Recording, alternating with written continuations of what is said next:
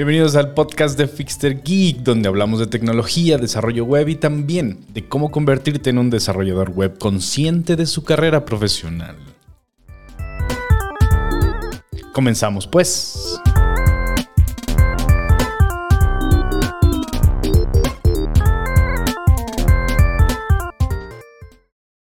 ¿Has escuchado la frase, todos deberían aprender a programar? O tal vez has escuchado la frase, la programación no es para todos. O incluso la frase, la programación es solo para personas buenas en matemáticas. Estoy totalmente convencido de que la primera y la última son rotundamente falsas. En mi carrera he trabajado en bootcamps, que para inscribir a todo mundo decían que todos pueden programar. Pero estos bootcamps que pretenden rellenarte de todas las habilidades en solo dos meses para incrustarte como un obrero programador y cambiar tu vida, solo están buscando tu dinero. No les importa realmente si aprendes. Incluso en el transcurso de sus programas separan con claridad a los pocos afortunados que clasifican como alumnos inteligentes que sí aprovecharán el bootcamp, mientras que el resto recibe cada vez menos ayuda, se quedan atrás y por supuesto que no disfrutan del bootcamp, lo sufren. Estos alumnos rezagados no aprenden en el bootcamp, no consiguen un empleo de obrero saliendo del bootcamp. Estos alumnos son escupidos por estos bootcamps sin un gramo de autoestima. Su experiencia no ha sido otra que la de fracasar con el ritmo que les impusieron.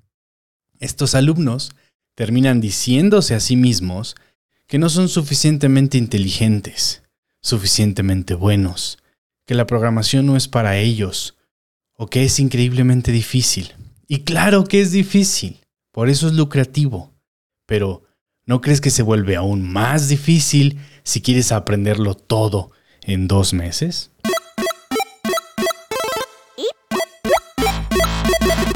Estos bootcamps se han dado cuenta de su pequeñísima tasa de egresados y de su pequeñísimo porcentaje de colocados en un empleo, sin contar los colocados que despiden en un mes porque no dominan sus herramientas, tema del que hablamos en el primer episodio de esta temporada. Y ahora se han vuelto clasistas con sus precios inalcanzables para la mayoría, pero lo que buscan ahora es quedarse con aquellos que sí podrían aprovechar el bootcamp. Incluso existen bootcamps que dicen no cobrarte hasta que consigas empleo para luego descontarte vía nómina, como una tienda de raya porfirista. Lo que estos bootcamps venden realmente y lo que los estudiantes compran son promesas de facilidad.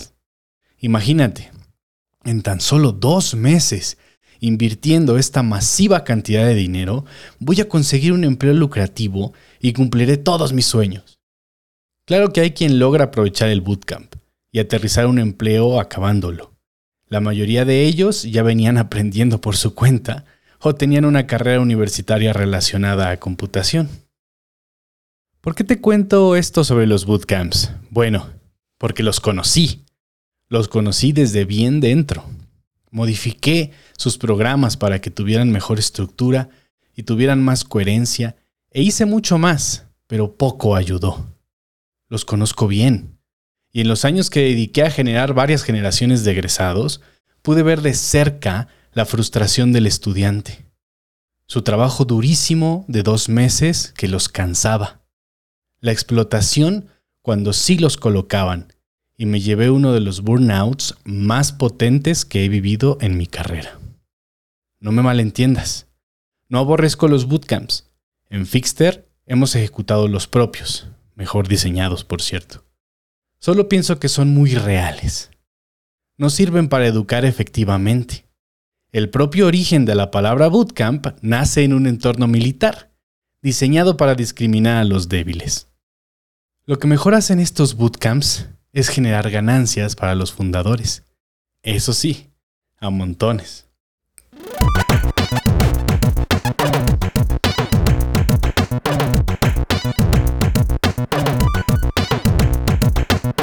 El acercamiento que alguien novato debe tener con la programación o el desarrollo web debe estar liderado por la conciencia, Es decir, el estudiante debe estar consciente del camino que ha de recorrer.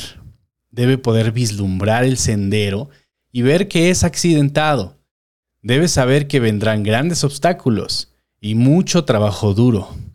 Entendiendo lo anterior, decidirse a cruzarlo. Decidir que va a atravesar todo ese camino con resiliencia sin renunciar. Antes de emprender el viaje, el estudiante debe tomar la decisión de no rendirse y de soportar hasta cruzar y llegar al objetivo. Debe decidir desde el principio que no desistirá. Ayuda mucho hacerlo acompañado, cuidando que tu pareja de estudio no sea alguien que acostumbra a rendirse, porque eso desmotiva mucho más. Emprender aventuras intelectuales, como aprender a programar en solitario, puede ser duro, pero es más sostenible. Los amigos que te apoyarán aún no los conoces, estás por descubrirlos. Personas afines, con la misma intención que tú. Encontrar una comunidad que está aprendiendo lo mismo que tú es muy útil. La forma correcta de aprender no la conocemos aún. Habemos muchos actores en la escena tecnológica que estamos buscando la mejor manera de enseñar y aprender online, la mejor manera de estudiar digitalmente. Hay una industria que está en plena experimentación. No sabemos mucho, pero lo poco que sabemos es muy revelador. Y ahora quiero compartirte un par de cosas que sabemos sobre la educación en nuestra era. Número 1. El estudiante autodidacta es el futuro. Pues es mucho más eficiente administrar tu propio conocimiento con base en tu propia curiosidad. En el 2009, Microsoft, junto a algunos otros emprendedores, publicaron que se estaban dando la tarea de encontrar cómo aplicar la tecnología para mejorar la educación y sustituir nuestro modelo de más de 200 años, donde un experto da cátedra a más de 30 personas que aprenden de manera pasiva. Una de las propuestas que nacieron fue la escuela de uno, que realmente nunca despegó pues requería de cierta personalidad resiliente. Muchas escuelas en Estados Unidos implementaron el modelo sin éxito. El modelo consistía en que el estudiante podía visitar una escuela llena de computadoras, tomar la que fuera, porque estaban conectadas a recursos ordenados y se podría, pondría a estudiar a su ritmo siguiendo el temario, pero con la libertad de escoger sus propios temas a estudiar. Esto funcionó maravillosamente con algunos estudiantes pero no con la mayoría, que se extraviaba. Además de que trasladarse físicamente para usar Internet en la escuela todo el día pierde sentido. 2. La pandemia nos mostró que preferimos vivir en la cueva. No salir y recibir paquetitos con gadgets chinos y comida en la puerta de nuestra casa es muy cómodo, pero también nos obligó a mirar la escuela tradicional y la tuvimos que migrar a Internet de golpe. Niños y jóvenes de un día para otro tenían una experiencia abrumadoramente distinta de aprendizaje. De pronto, tenían en sus manos mucha responsabilidad, obligaciones y un esfuerzo con el que no contaban. Imagínate, tener a la mano una computadora con la posibilidad de abrir miles de pestañas extra, además de tu clase en vivo, Tener la capacidad de silenciar tu micrófono y tu cámara para poder consumir algunos memes y TikToks mientras estás en clase, como adolescente, estas posibilidades resultaron ser muy tentadoras, y preferimos ver el video donde el bebé se cae que la clase donde el maestro no se calla. Número 3. Los bootcamps también intentaron migrarse a digital, pero ellos descubrieron algo todavía peor. Los estudiantes compraban estos cursos para no terminarlos pues el sentimiento de soledad se incrementa abismalmente. Estás en una cátedra igual que en un salón de clases, pero sin la posibilidad de mirar siquiera a tus compañeros. Si se usa Zoom, ni siquiera un avatar puedes mirar, solo cuadros negros silenciosos. La experiencia para el profesor es aún peor.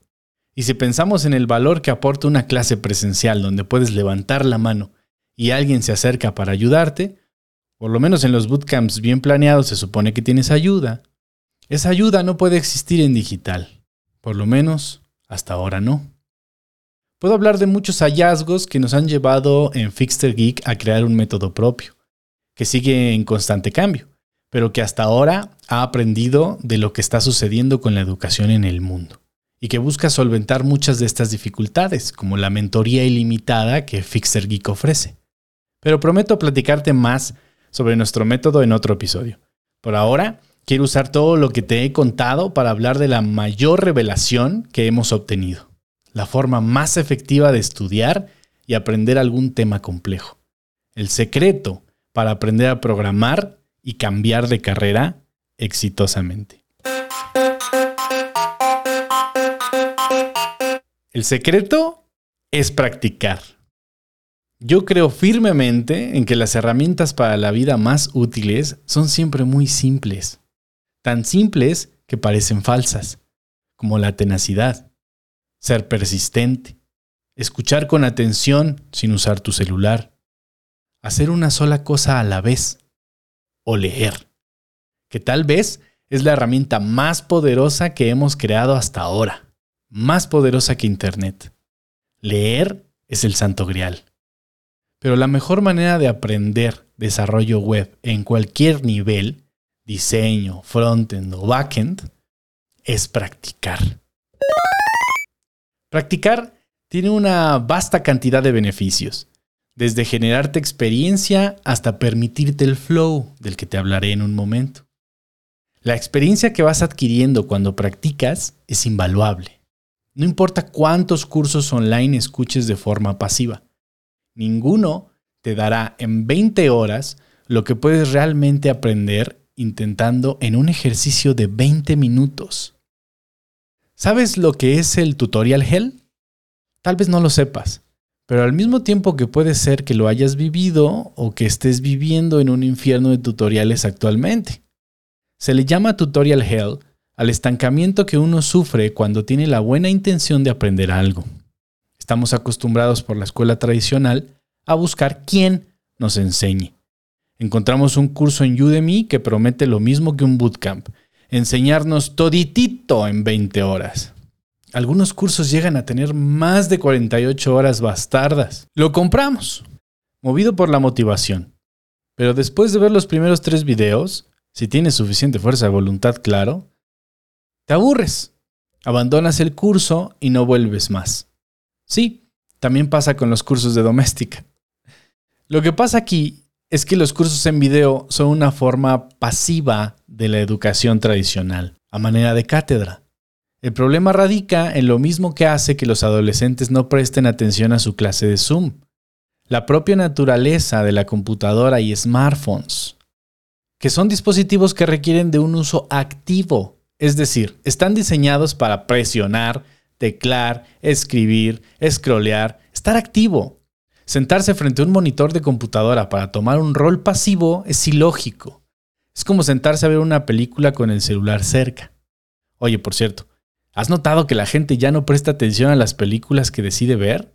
Ahora el cine está lleno de pequeñas lucecitas molestas por toda la sala. Pero volviendo a tus buenas intenciones, tú sigues queriendo aprender cierto tema, así que decides buscar otro curso, y otro curso, y otro curso, que se ve más bueno, que se ve que este sí, que se ve que sí sabe, que se ve fácil, que se ve pequeño, y ahora vives en el tutorial hell.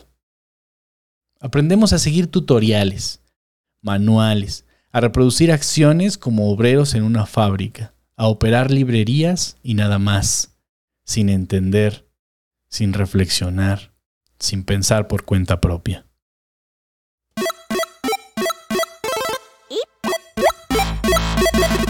¿Cuál es la manera entonces de escapar del tutorial hell? Con la práctica. La práctica te trae experiencia lo que te permite relajarte.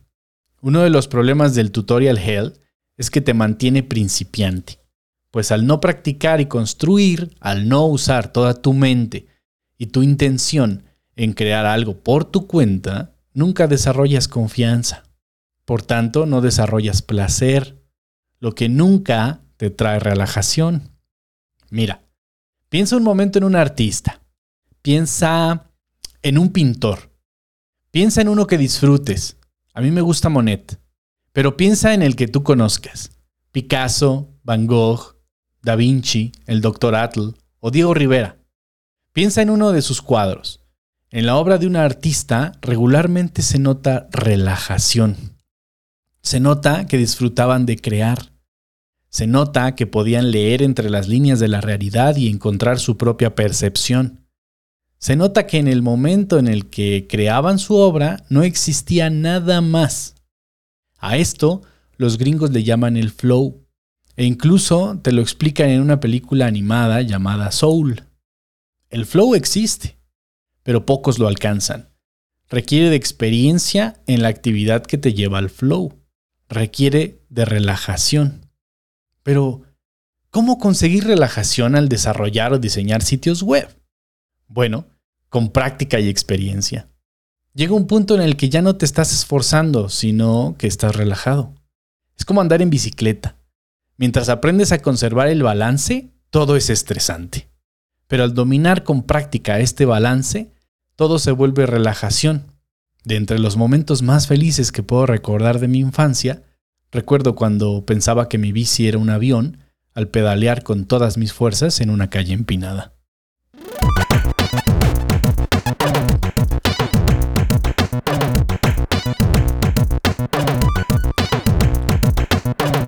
Ok, Bliss, estoy intentando leer como tú siempre dices, pero comienzo a divagar. Cuando intento leer, empiezo a pensar en mi perro, mi primo, mi novio, la escuela o en TikTok. Cuando me dicen esto, muy seguido por cierto, siempre respondo con el flow. El flow en la lectura es muy difícil de alcanzar, requiere de práctica. Yo siempre pongo dos ingredientes en la mesa que te permitirán alcanzar el flow en la lectura. El primero es un libro que sí quieras leer. Esto elimina todas las recomendaciones. No pidas recomendaciones si estás comenzando a leer. Debe ser un libro escogido por ti y con menos de 200 páginas. El segundo ingrediente es saber de antemano que no lo vas a entender, que vas a divagar en el transcurso de la lectura y está bien. Saber qué te va a pasar reduce la frustración. Otra vez, ser consciente. Porque lo que vas a hacer con tus primeros 10 libros es practicar. Y por cierto, nunca es tarde para comenzar a leer. Nunca. Sin importar tu edad. Comienza a leer. Asimismo, alcanzar el flow, al programar o diseñar, requiere práctica, requiere experiencia, requiere disciplina. Pero una vez que seas parte de esos pocos que conocemos el flow, no hay vuelta atrás se vuelve más fácil. El flow es magia pura. Es hora de revelarte mi secreto para la autoeducación. Espera. Estoy haciendo una pausa dramática porque el secreto no es tan secreto. Mi secreto es leer la documentación de lo que quieres aprender. Un autor súper popular llamado Seth Godin escribió un libro llamado El Abismo, The Deep en inglés. Lo que propone este autor es reflexionar antes de actuar. Mirar el abismo. El abismo como metáfora es la parte estresante de aprender a andar en bici. Es la parte difícil de alcanzar una meta. El abismo es una metáfora de una gráfica que antes de alcanzar la curva de su vida y lograr el éxito, debe mantenerse como una planicie o incluso como un abismo si es algo difícil de alcanzar. Seth propone reflexionar si somos capaces y tenemos lo necesario para aventurarnos a cruzar el abismo. Pues si notamos que muy probablemente no lo logremos, es mejor renunciar antes de iniciar. Esto es difícil de entender a la primera, pues el sistema ya nos ha satanizado el renunciar como algo muy malo. Pero este tipo de renuncia es una renuncia inteligente, que tiene que ver con conseguir curvas, retos y abismos que al reflexionarlos y medirlos antes de iniciar, nos damos cuenta de si podemos cruzarlos o no. Leer la documentación oficial regularmente te dará un panorama de lo que tendrás que cruzar, de cuán profundo es el abismo y el contexto que necesitas para lograrlo. También, regularmente la documentación tendrá la mejor manera de iniciar y así comenzar a Pues sí, leer intentar y practicar son actividades. Es educación activa y no pasiva como en las cátedras.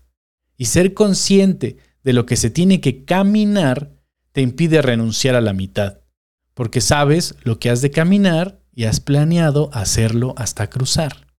¿Tiene sentido? Para mí lo ha tenido. Cada cosa que he aprendido en esta última década para mí ha sido mi propio esfuerzo, ha sido parte de mi propio diseño. He tomado el control de mi autoeducación, abandonado el tutorial Hell junto con mi teléfono y me he puesto a usar la computadora activamente como debe ser, para construir, para practicar. Hoy en día disfruto de entrar en el flow al programar, y este es el mismo método que enseñamos en Fixter Geek, de tal forma que no necesites volver nunca más a buscar quién te pueda enseñar, porque tú mismo te enseñarás.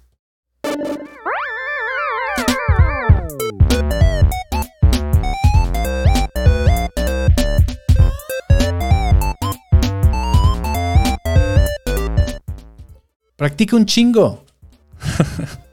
Lee un chingo. Diario. De a poquito. En serio. Piensa en el largo plazo. Piensa que aprenderás a programar o diseñar en un año o dos y planéalo. Que vas a mejorar en este año entero y planéalo. No necesitas comenzar con gran esfuerzo, ni pagar un bootcamp con tu riñón para que alguien más te enseñe. Solo siéntate a estudiar activamente 30 minutos diarios. Solo siéntate a leer 10 minutos al día, diario, constantemente, con intención, con el largo plazo en la mente. Relájate. Convierte tu momento de estudio en placer. Lee la documentación oficial. Léela toda. Practica lo que lees. Diario. 30 minutos al día. Estimado oyente geek, si me haces caso en esto, no te vas a arrepentir. Yo soy Héctor Bliss. Te mando un abrazo y nos escuchamos la próxima semana.